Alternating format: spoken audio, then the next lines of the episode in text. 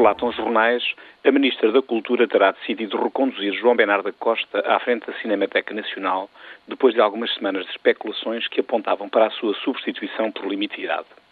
Se se confirmar aquela decisão por parte da Ministra da Cultura, reconduzindo à frente da Cinemateca o homem que a fundou e fez dela a instituição prestigiada que hoje é, Isabel Pires de Lima terá praticado um ato de elementar justiça, bom senso e serviço à cultura portuguesa sobre o homem extraordinário que é João Bernardo da Costa, sobre a sua plurifacetada personalidade de homem culto e figura ímpar no panorama do cinema português, sobre o prestígio internacional que ele conferiu à Cinemateca, muito se tem escrito.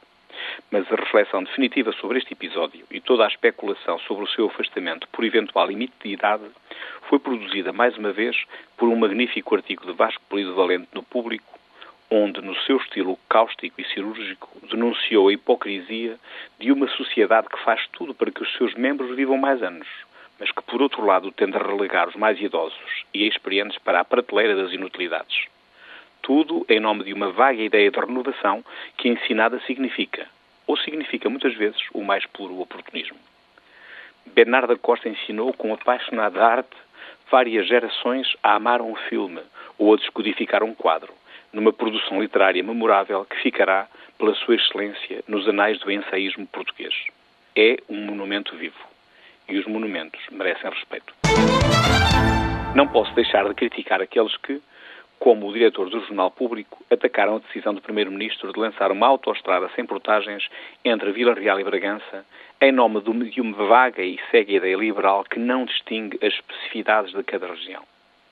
Eu também defendo, por regra, o princípio de que as autoestradas devem ser pagas, mas as regras podem comportar exceções, desde que justificadas em nome de um princípio de justiça.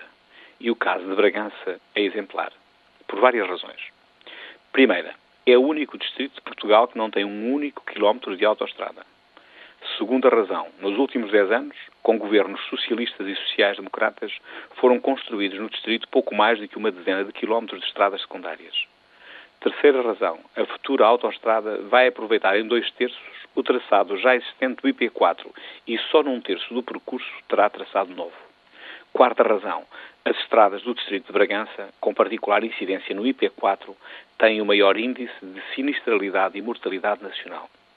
Quinta razão, Bragança tem um dos mais baixos índices de desenvolvimento nacional e uma parte substancial desses índices fica a dever-se às inadmissíveis condições de acessibilidade. É demais elementar justiça, por isso, que o governo, qualquer que ele seja, faça uma discriminação positiva relativamente àquela região, respeitando um princípio de solidariedade e de inclusão que está implícito no discurso recente do Sr. Presidente da República. José Manuel Fernandes falou de cátedra, pela simples razão de que não conhece a dura realidade com que se debatem os transmontanos, muitos dos quais têm que utilizar as estradas espanholas para se deslocarem entre os diferentes municípios da região. Espero que não haja nenhum entrave futuro na decisão do Governo da passada semana para que tal realidade, que deveria envergonhar cidadãos conscientes das desigualdades regionais, tenha o seu fim à vista.